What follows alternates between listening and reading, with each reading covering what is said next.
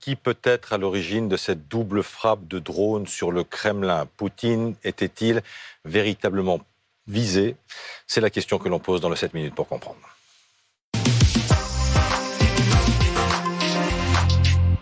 Et on en parle avec Paul Gogo. Bonjour. Vous êtes journaliste spécialiste de la Russie. Le général Pellistrandi est également euh, avec nous. Nous irons également à Moscou retrouver Jean-Didier Revoin, notre correspondant. D'abord, ce qui s'est passé ces dernières heures en Ukraine. Des frappes partout dans le pays, à Kiev, à Zaporizhzhia, à Odessa. La défense antiaérienne a été déclenchée. Et est-ce que ça pourrait être des représailles, en fait, à ces supposées attaques de drones Écoutez ce que disait hier soir Alexander Markogonov, le porte-parole de l'ambassade de Russie en France. Bien sûr, la partie russe ne laissera pas euh, cet euh, attentat sans riposte et se réserve le droit à la riposte au moment et à l'endroit nécessaire. Donc les Russes accusent évidemment euh, l'Ukraine, donc ils se réservent le droit évidemment de, de, riposter. Je voudrais qu'on revienne quand même, messieurs, sur, sur l'image. D'abord, on a eu les images très très vite hein, de cette supposée attaque de, de drones contre, contre le Kremlin. Et Paul et, Jérôme Pellistrandi, je voudrais qu'on regarde en détail cette photo. Il y a deux points blancs ici, là. Ici et là. Ils correspondent à quoi? Sur, la sur la vidéo, on voit que ce sont deux hommes en train de grimper sur la coupole, ce qui, il faut le préciser... Deux hommes qui montent sur la coupole au moment où les drones vont frapper. Au moment où les drones arrivent, il faut le préciser, c'est le FSO, des services euh, qui sont spécialisés dans la protection des, lieux sensibles, qui, qui surveillent le Kremlin. Euh, il est très probable qu'il y ait des hommes en veille qui se promènent, euh, qui fassent des rondes dans le Kremlin toute la nuit.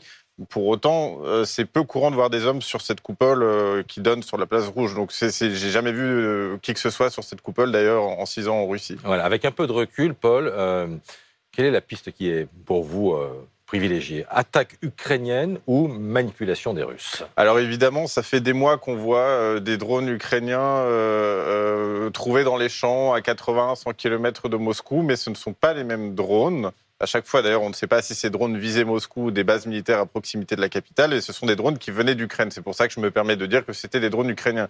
Là, les drones d'hier soir, on, va, on va certainement en parler, mais on, a priori, ce sont des drones qui ont été lancés à proximité du Kremlin. Euh, c'est pour ça qu'il y a cette autre théorie que ça puisse être euh, les services de sécurité russes euh, qui aient monté tout ça. Alors pourquoi? C'est pas une théorie farfelue, c'est quelque chose qui se fait en Russie. Je vous l'explique. Le contexte est, en ce moment, il est particulier. On arrive à la fin d'une séquence dans le Donbass, la fin de la bataille de Bakhmut, et donc le début d'une autre séquence. et la Russie, le Kremlin a besoin de mobiliser la population russe. Et pour mhm. mobiliser en Russie, parfois, on est capable de faire appel à la terreur et créer ce genre d'attentat, ce genre de situation. Eh bien, ça, là, les moscovites, euh, ils ont peur que ça se reproduise. On ne prend pas le métro sereinement aujourd'hui à Moscou. Eh bien, ce genre de situation, ça permet d'instaurer une sorte de terreur dans la population. Alors, il y, a un truc très simple, c'est que les, Russes devraient montrer les épaves de, ces drones. Et là, on pourrait savoir s'il s'agit de, de drones ukrainiens ou pas Vont-ils le faire? Effectivement, pour l'instant, on a très peu d'informations, hein, très peu de preuves. C'est vraiment juste la Russie qui a, euh, alors qu'on soupçonne même, hein, d'ailleurs, les autorités russes d'être à, l'origine, de la mise en ligne de ces images qui sont apparues sur des chaînes Telegram euh, liées au Kremlin, pro-Kremlin en tout cas. Euh, donc, on, ne sait pas quelles preuves les Russes vont avancer. En tout cas, quelque chose qu'on remarque souvent lorsqu'il y a ce, genre de, de, choses ces derniers temps en Russie, c'est qu'il y a très rarement un visage euh, derrière. Euh, et quand il y a des arrestations annoncées, on voit très rarement ces gens dans les mhm. tribunaux ensuite, on se, à se demander même s'ils existent. Jean-Didier Revoin, que dit-on euh, à Moscou ce matin? Les Russes accusent les Ukrainiens. Est-ce qu'ils en apportent les preuves?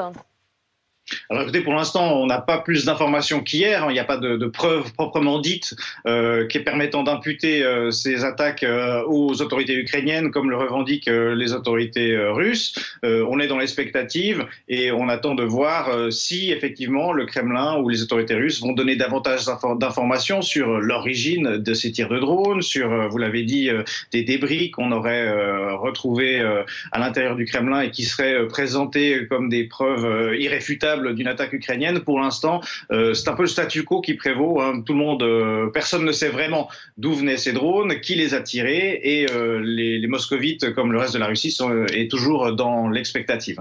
Général Pellistrandé, je voudrais qu'on revienne à la nature même de ces drones.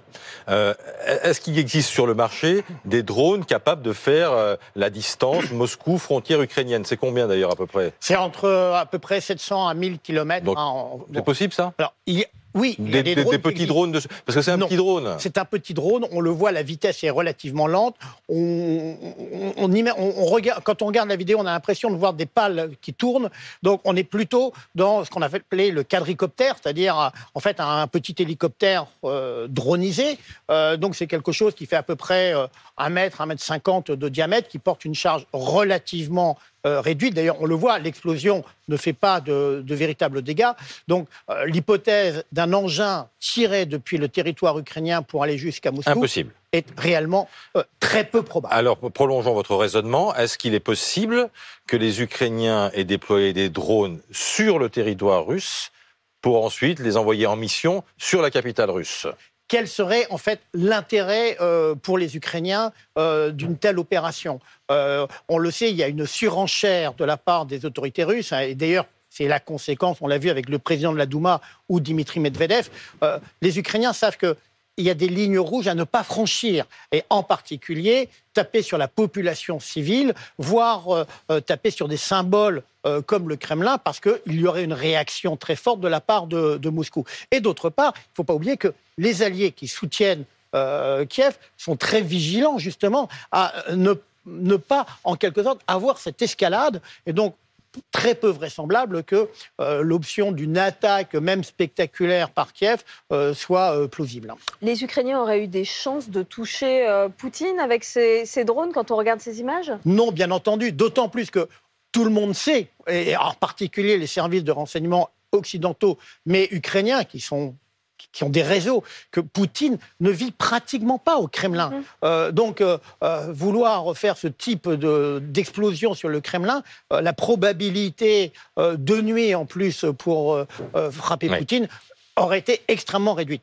Par contre, ça pose une question sur le 9 mai, puisqu'il doit y avoir ce grand défilé sur la place. La commémoration, évidemment, de la victoire de l'URSS contre les nazis. Et d'ailleurs, Poutine sera là. Hein. Il, est, il sera ici, juste en bas de, cette image, sur cette, sur cette tribune-là. On a beaucoup moins parlé de la guerre d'Ukraine ces dernières semaines, à cause évidemment du débat, des débats autour de la réforme des retraites. Euh, on en est où, en fait, Paul, sur le, sur le terrain? C'est avantage à qui alors c'est très compliqué à dire, mais il est vrai qu'on peut le mettre au crédit de l'Ukraine. L'Ukraine est parvenue à euh, ralentir la prise de la ville de Bakhmut, qui en tant que telle n'était pas, euh, pas un enjeu incroyable au début, mais c'est devenu un enjeu politique, un enjeu de communication, notamment en Russie. Euh, et là, on arrive à la fin de cette bataille. C'est pour ça que je parlais d'une fin de séquence, parce que pour l'Ukraine comme pour la Russie, on arrive en fin de séquence. La ville va être euh, visiblement prise par les Russes, euh, c'est en tout cas la direction qu'on prend, dans un contexte où l'Ukraine annonce déjà la suite. Elle, l'Ukraine, elle prévoit une contre-offensive. Et donc là, c'est ce qui se prépare. Et c'est aussi ça le contexte. Peut-être ce besoin d'instaurer un peu de peur dans la population, c'est que la contre-offensive, on est déjà en train d'expliquer par des mémos envoyés aux médias russes qu'il va falloir être, être capable capable de présenter une éventuelle défaite et d'expliquer une éventuelle défaite de l'armée russe. Voilà, l'Ukraine réarmée et bien réarmée évidemment par les, les Occidentaux, réarmée et formée d'ailleurs. Merci beaucoup, merci à tous les trois.